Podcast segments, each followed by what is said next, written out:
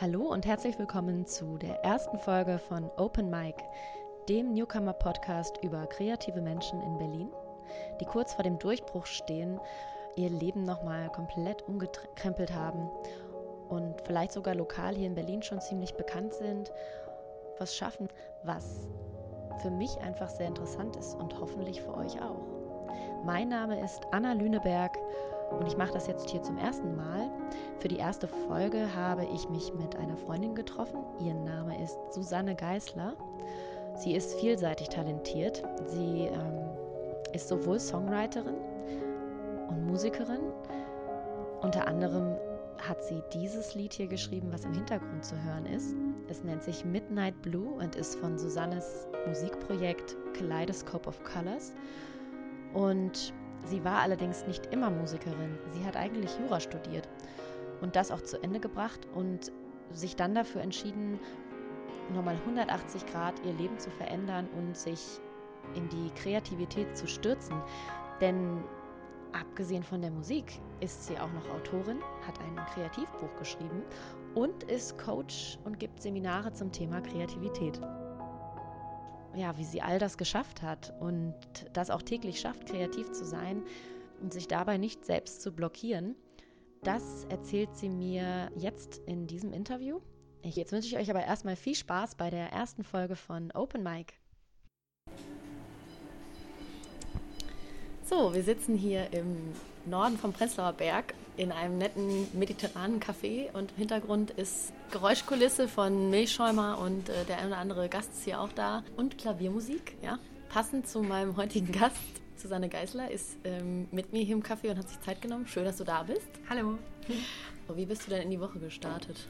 Ich bin ganz gut gestartet. Äh, heute, wir haben ja auch äh, wunderschönes Wetter draußen, obwohl es extrem kalt ist. Ne? So, ja. Der Winter ist zurück. Äh, Aber es ist trotzdem einfach sonnig. Ja, ich habe äh, immer so eine kleine Morgenroutine. Also ich ähm, wache eigentlich auf und dann schreibe ich sofort äh, meine Morgenseiten.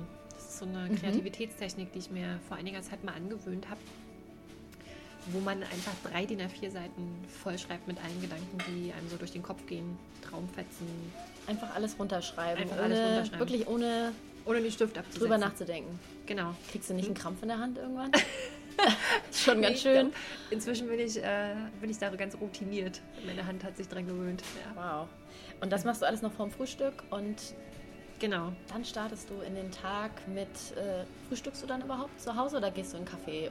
Nee, ich frühstücke schon zu Hause. Ich mache wirklich ganz relaxed morgen. Ich mache noch ein bisschen Yoga davor meistens. So mhm. ein paar Grundübungen Yoga, dass der Körper auch aufwacht. Und dann äh, esse ich Frühstück und lese Zeitung dabei. Und das guck, aus meinen, guck, guck, auf die Swiedemünder Straße. Äh, Schön. Ja. Ja, das passt ja, dass wir jetzt hier auch im, im ist das eigentlich noch Prenzlauer Berg? Ich glaube, wir sind schon im Weißen See. Ist oder, schon Weißen See. Ja, ne? mhm. ne? an der Brotfabrik hier. Ähm, ist auch mal ganz schön, immer einen anderen Kiez äh, zu entdecken. Das ist hier mehr Susannes Kiez. Mein, mein Studio-Kiez. Studio-Kiez, genau. Mhm. Hier habe ich mal Klavierunterricht genommen bei Susanne. Du nimmst da auch auf oder hast du dir das teilst du dir mit jemandem? Ich teile mir das genau. Ich teile mir das mit äh, meinem äh, Kollegen Henning Fuchs, der ist äh, Filmkomponist auch.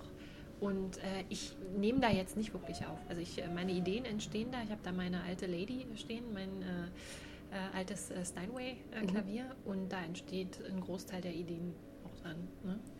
Und ja. Das klingt wirklich äh, wie aus dem Bilderbuch. es war ja nicht immer so, also du hast Jura studiert, hattest einen, äh, einen der härtesten Studiengänge wahrscheinlich, neben mhm. Medizin und äh, also ein langer Studiengang. Ja, Pharmazie ist, glaube ich, noch extrem. Ja. Mhm. Und den, den hast du auch noch durchgezogen, beendet. Und mhm. wie hat es geklappt, dass du diesen Schritt gemacht hast, wirklich zu sagen, ich, ich mache nur noch kreative Arbeit? Das war ein ganz langer Prozess. Also das hat, ist nicht von heute auf morgen passiert. Äh, vor allen Dingen, äh, wenn man jetzt nicht in einem kreativen Umfeld aufwächst, ist das eigentlich immer noch ein bisschen schwieriger auch zu gucken, wie äh, funktioniere ich denn mit meiner Kreativität, wie kann ich Kreativität in den Alltag integrieren, wenn ich verschiedene Jobs nebenbei habe. Ähm, und ja, das ist dann Schritt für Schritt passiert. Also ich habe ganz viel geguckt, wer bin ich und was will ich. Ich habe ganz tolle Bücher gelesen zum mhm. Thema Kreativität. Was, was, zum Beispiel? Hast du einen äh, Tipp? Ja, unter anderem äh, Julia Camerons Der Weg des Künstlers und auch äh, Jeff äh, äh, Goins, heißt der, glaube ich, Real Artists Don't Starve. ist auch so ein super Ding. Also geht es auch so ein bisschen ums Business und Kreativität im Business und echte Künstler verhungern nicht. Echt, echte Künstler verhungern nicht, genau. Das, das heißt, okay, das heißt auch du ähm, lebst versuchst jetzt nicht nur von der Kunst zu leben, oder wie? Also ich versuche mich, ich versuche mich, äh, und das wird auch ganz oft empfohlen von vielen, vielen großen äh, Künstlern, auch Elizabeth Gilbert hat das irgendwann mal gesagt, die hat, glaube ich, diverse Nebenjobs gehabt, bis die von ihrem vierten großen Buch, ist die Autorin von Eat, Pray, Love, bis die von ihrem vierten großen Buch leben konnte, wirklich. Und ich glaube, das ist auch ganz sinnvoll, sehr breit aufgestellt zu sein. Also sowohl äh, auch zu gucken, was sind so meine Ressourcen, habe ich vielleicht verschiedene kreative Facetten, die ich auslebe, nicht nur Musik, sondern auch im Schreiben unter anderem. Und ähm, natürlich ist so ein, finde ich auch immer so ein kleiner Nebenjob ähm, eine ganz tolle, sichere Komponente. Also man kann einfach nicht immer vorhersagen, äh, was, wann das Geld kommt ne, in der mhm. Selbstständigkeit. Hast du so einen Buffer, nochmal so einen Backup-Job, den du machst, der, der dir jetzt nicht unbedingt den totalen kreativen Input bringt, aber der dich über Wasser hält? Also ich äh, unterrichte ganz viel nebenbei. Ich unterrichte Kinder noch im Klavier. Ich ähm, bin auch, ich schreibe so für verschiedene Blogs. Jetzt äh, unter anderem äh, für Spin-Up seit kurzem auch. Ähm, und genau, das sind so die verschiedenen. Aber da ist dann auch schon, bei Spin-Up zum Beispiel, ist ja eine Distributionsplattform für Künstler, mhm. die da ihre Musik ähm, auf Spotify und Co. selbst veröffentlichen ohne Label. Da hast du aber dann auch mit Musik zu tun. Also das Thema, über das du dann schreibst, ist dann tatsächlich ja auch irgendwie kreativ. Genau, das sind äh, das cool, die ne? zwei großen Komponenten so eigentlich. So ein bisschen Jura mit Musik und aber auch äh, äh, Kreativitätstechniken beziehungsweise diese psychologische Komponente. Ne? Also wie waren, wann sind wir blockiert, wie können wir Blockaden lösen, was passiert mit uns, ähm, was äh, denken wir selber von uns. Das ist immer so ein ganz wichtiges Ding. Auch in der Kreativität, wenn ich nicht ähm, sicher bin mit dem, was ich mache oder Unsicherheiten entwickle im Hinblick auf das Werk, mhm. ähm, dann ist das immer schwierig, das auch nach außen zu transportieren. Ne? Und gerade auf dem Markt muss man sich, muss man auch eigentlich ziemlich genau gucken, was will ich mit diesem ja. äh, Werk ähm, und davon auch sich überzeugt sein. Ne? Mhm. Mhm. Das, das äh, zeigt schon, du hast dich mit dem Thema selber viel befasst, aber du bist auch da durchaus fähig, das in die Welt rauszutragen, also Leuten das zu erklären und auch einen Workshop, den du machst. Genau. Du bist allein schon kreativ in der, in der wie soll man sagen, in der Fähigkeit zu, zu gucken, was kann ich aus meinen ganzen kreativen Bauteilen, die ich in mir vereine und dem, was ich gelernt habe, wie kann ich daraus Wert schöpfen. Genau, oder? genau. Ist, auch dieser Kreativitätsworkshop ist auch so entstanden. Ne? Genau, How to Unblock Me ist ein Workshop, äh, wo es genau um dieses Thema geht. Also was äh, sind Blockaden, wo kommen die her, wie entstehen die in uns, aber auch was es bedeutet, eben ein Künstler zu sein, weil dieses äh, Bild vom Künstler auch in der Gesellschaft ganz oft falsch verstanden wird mhm. und auch von vielen jungen Künstlern so äh, übernommen wird. Ne? Also ich muss irgendwie in Armut leben, ich ähm, äh, Drama ist so ein ganz wichtiges Ding. Ich muss so die Drama-Queen sein, ich muss so Sex, Drugs und Rock'n'Roll. Äh, also ich, wenige Künstler, wenige große Künstler führen dieses Leben tatsächlich. Ähm, und ich räume in, in, diesem Workshop eigentlich auch mit so ein paar Vorurteilen auf, tatsächlich. Mhm. Und ähm, in der Regel. Und um das zu unblocken. Genau. Äh, das heißt also, da geht es dann um Leute wie, wie du und ich, also nicht wie du, sondern wie ich, die jetzt in, in irgendeinem Unternehmen arbeiten und äh, ihre Vollzeitjobs haben, hatte ich ja auch, und ja. dann ähm, gar nicht mehr kreativ sind, aber eigentlich in sich auch äh, ein kreatives Kind haben, was auch raus will. Also es sind ja nicht immer Leute, die dann, dann schon Künstler große, sind, genau, die von große Songs ja, geschrieben haben, sondern das dann stimmt. Im Kleinen kreativ.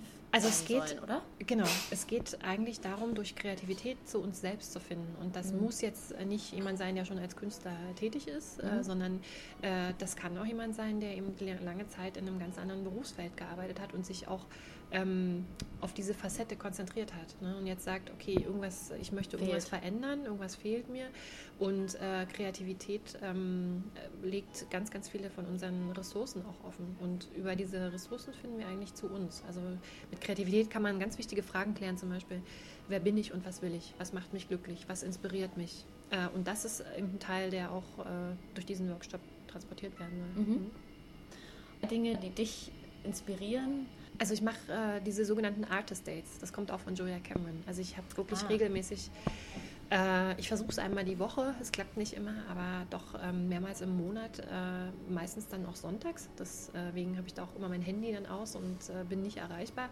Ähm, dann streune ich irgendwo durch Berlin. Also entweder sind es Parks, ich habe angefangen in Tempelhof äh, auf dem Feld zu schreiben. Ich habe da meinen Schreibbaum mit direktem Blick auf äh, den alten Flughafen sozusagen. Ähm, das habe ich oft gemacht. Ich bin aber auch oft in Ausstellungen gegangen und ähm, dieses, äh, ich muss mir Inspiration holen, ist ein ganz, ganz wichtiger Punkt, weil Inspiration eben nichts ist, was uns äh, einfach mal so er, ereilt äh, oder über uns kommt, sondern es, wir müssen da wirklich aktiv rausgehen und uns das holen. Und jeder hat eine andere Geschichte, eine mhm. andere Biografie und äh, das kann man ganz wunderbar freilegen mit diesen äh, Künstlerdates. Ne? Und die muss man dann die, alleine machen? Die muss man alleine machen, genau. Das ist ganz wichtig. Mhm. Man muss ja auch viel als, als Künstler oder einfach, um in sich reinhören zu können, dann auch alleine mit sich sein. Das können ja viele gar nicht mehr, ne? Nee, also wir lenken uns ganz oft ab mit ja. äh, Netflix am Abend. Genau, Prokrastination, das große Stichwort. Genau. Ähm, bist du dem auch, unterliegst du der Prokrastination auch oder wie sieht die bei dir aus, wenn du welche Ich habe das hast? lange, ja, ich habe das lange gehabt. Also das ging bis dahin, dass ich äh, Songs nicht angefangen habe, dass ich Ideen für Songs hatte, aber die schlummerten dann echt so sechs Monate auf der Festplatte, ja. ähm, dass ich ähm, dass ich ja einfach Ideen für Bücher hatte, die ich nicht angefangen habe, für Artikel. Äh, inzwischen habe ich ein ganz gutes System entwickelt. Also ich habe immer so ein mobiles äh, kleines ähm, Sketchbook dabei, wo ich meine Ideen reinschreibe. Mhm. Und auch wenn ich jetzt Ideen für Melodien habe, einen Audiorekorder und dann äh, nehme ich das auf und äh, gucke auch tatsächlich Ende der Woche dann immer, was hast du, was sind so an Ideen gekommen diese, diese Woche und dann äh, archiviere ich das richtig. Und wenn ich dann auch in den äh, Kreativprozess reingehe, bewusst, dann ist das Erste, was ich mache, diese ähm, wie sagt man, diese Inspiration oder dieses Archiv auch zu bemühen und zu gucken, ah, was ist da noch ein offener Song, äh, gibt es da ein tolles Thema, über das ich schreiben könnte, das ist großartig. Also und das nutzt du auch, wenn in die Prokrastination reinzurutschen, dass du dann sagst, okay, nee, ich gucke mir jetzt doch noch lieber mal meine Notizen an, ja. um, um, noch inspiriert zu werden. Kann man da irgendwas machen, sodass in dem Moment, wo ich jetzt gerade wieder Netflix anschalten will, ja. ähm, dass ich meinen Finger nicht auf die, auf die Maustaste klicke, sondern lieber ja, anders?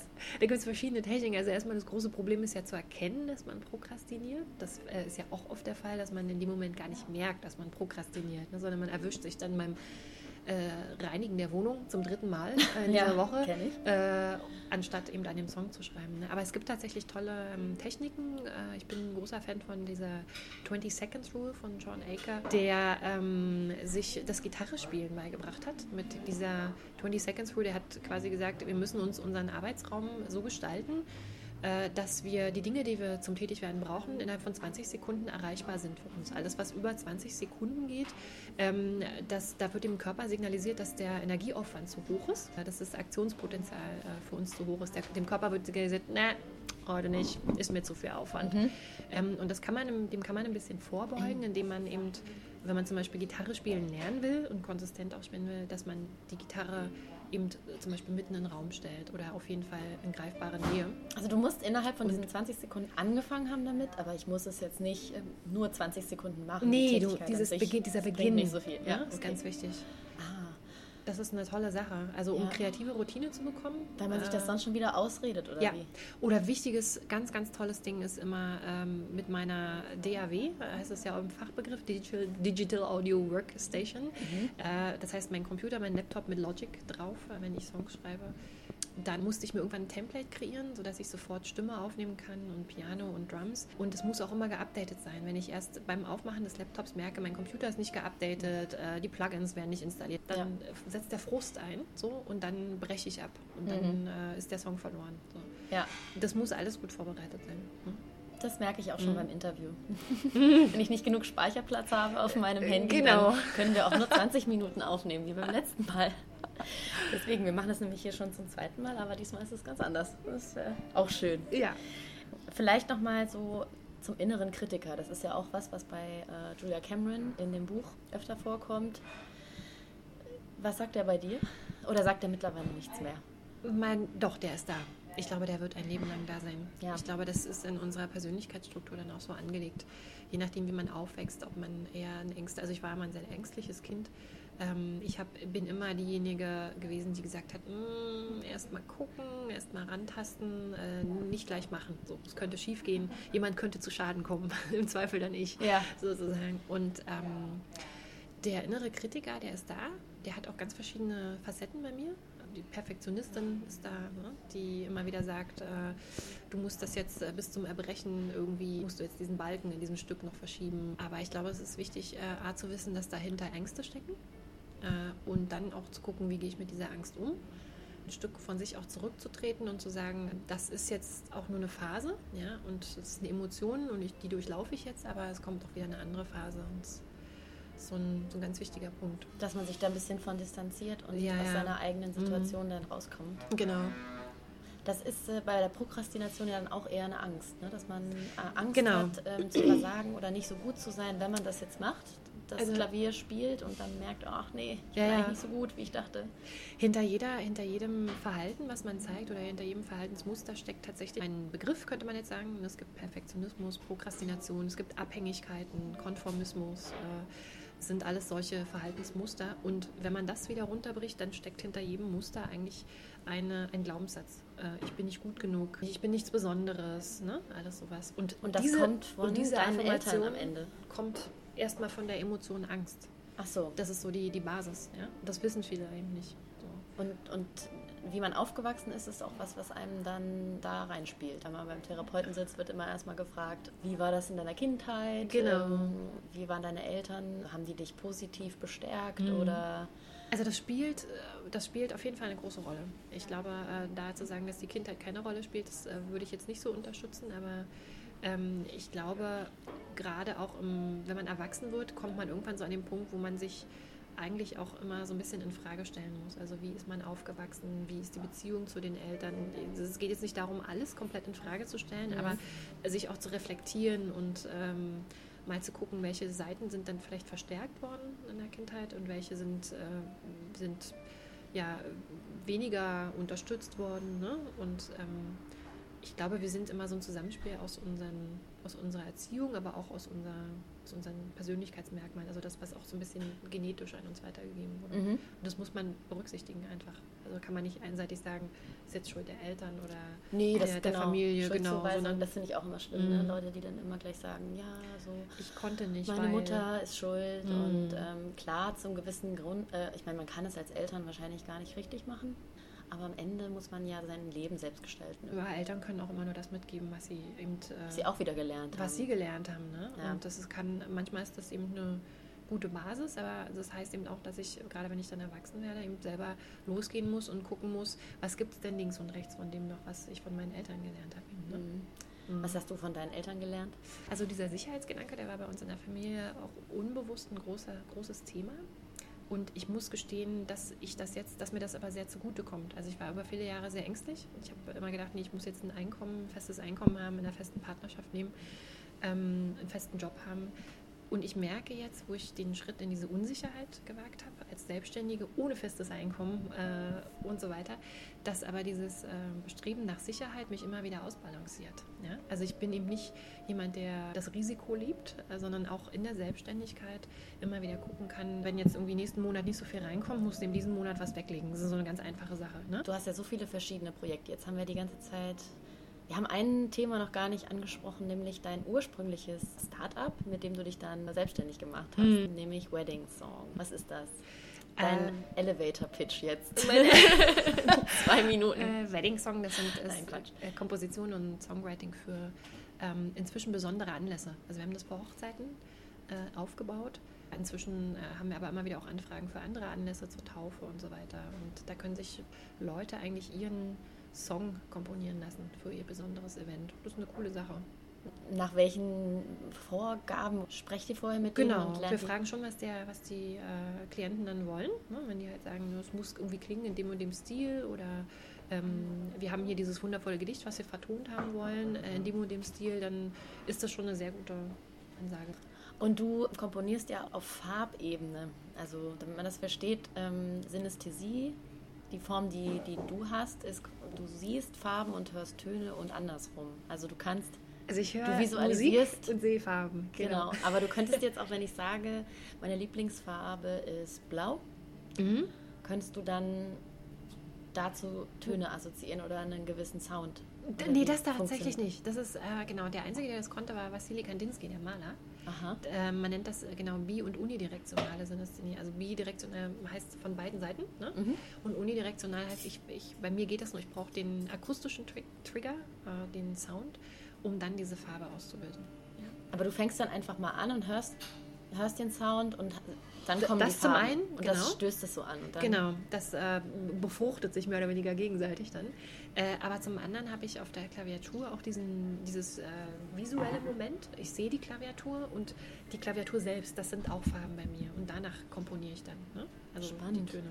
Mhm. Mit dem Thema hast du dich auch ziemlich auseinandergesetzt, ne? Ja, ich habe ganz viel geforscht in dem Bereich. Bin auch zu einem Kongress geflogen, 2016 war das, und habe mich äh, mit ganz vielen Wissenschaftlern und Künstlern zu den aktuellsten Ergebnissen äh, auseinandergesetzt und habe hier auch Synästheten interviewt in Berlin. Es gibt ja ganz viele verschiedene Formen mhm. und finde es sehr spannend zu sehen, inwiefern Synästhesie auch in der Kunst äh, immer wieder Anwendung findet. Unbewusst zum Teil. Viele Künstler wissen nicht, dass sie Synästheten sind.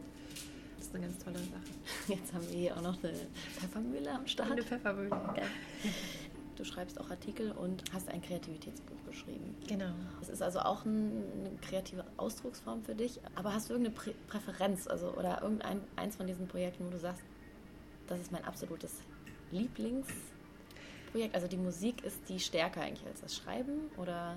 Mm, witzigerweise ist das genau die Mitte, glaube ich. Ich habe ja, hab ja angefangen als Musikerin und dann äh, 2016, ähm, als ich mich selbstständig gemacht habe als Musikerin, ähm, klopfte plötzlich der Schreiber in mir an und meinte so, ey, ich bin auch noch da, so äh, probier mich wenigstens aus, bevor du mich ablehnst.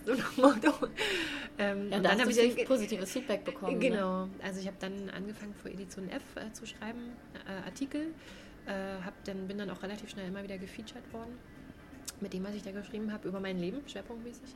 Und äh, habe dann irgendwann äh, aber auch schon vorher eigentlich äh, Musik und Text zusammengepackt in diesem Songwriting. Und das ist, das ist eigentlich das, was ich am liebsten mache. Ähm, beide äh, kreativen, äh, wie sagt man, äh, Kanäle irgendwie zusammenzupacken und zu gucken, was kommt raus. Mhm. Das, da bin ich am, am meisten gefordert auch und das macht mir total viel Spaß.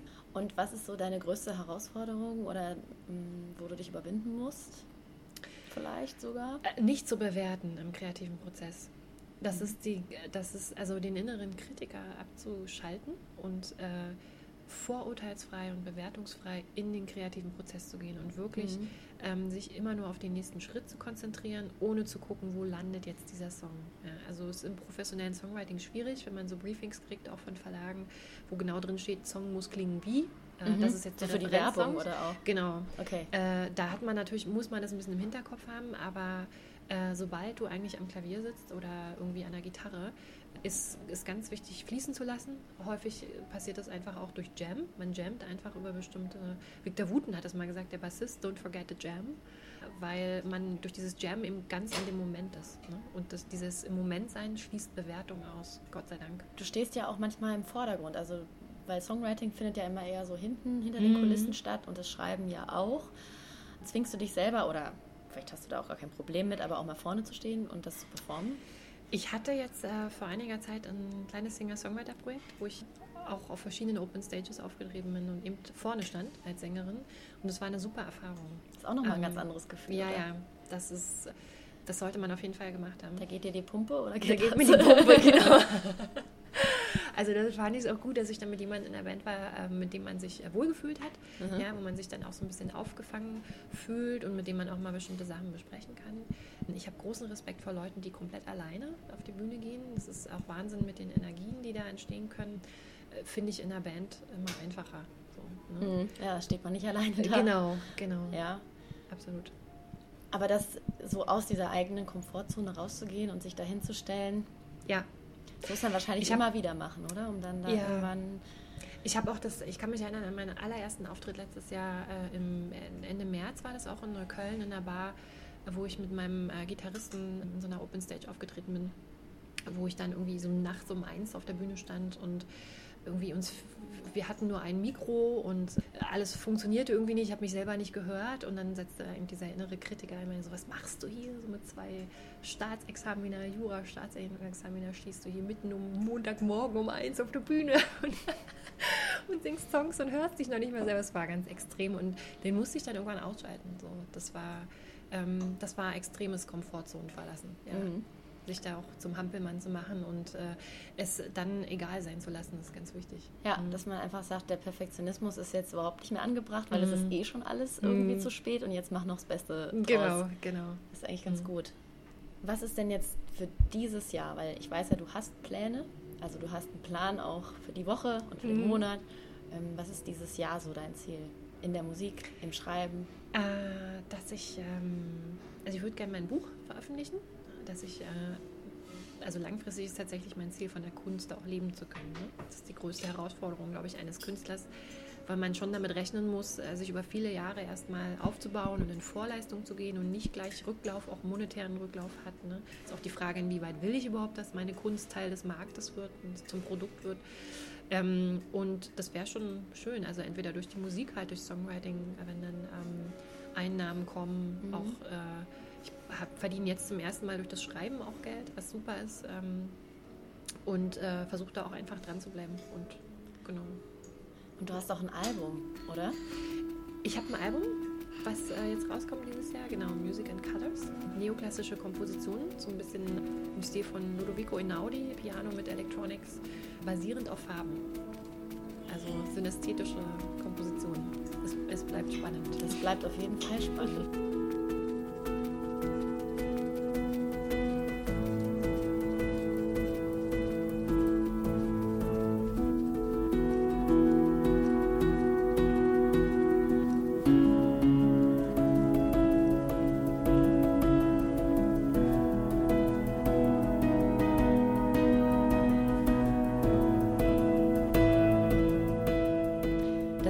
Gerade im Hintergrund hört, heißt Green Dots und ist von dem neuen Album von Susanne, Kaleidoscope of Colors. Und ich werde das Album bzw. ihr Projekt und auch andere Referenzen, die Susanne genannt hat, jetzt anschließend noch verlinken. Unter anderem ähm, auf meinem Blog reflectionofsound.de, wo ich das hier auch hochladen werde. Ich freue mich, dass ihr zugehört habt und hoffe, dass ihr auch weiter dabei bleibt. Auf Spotify und iTunes kann man das Ganze abonnieren, runterladen und ich freue mich über jeden neuen Hörer. Bis zum nächsten Mal bei Open Mic, dem Newcomer Podcast.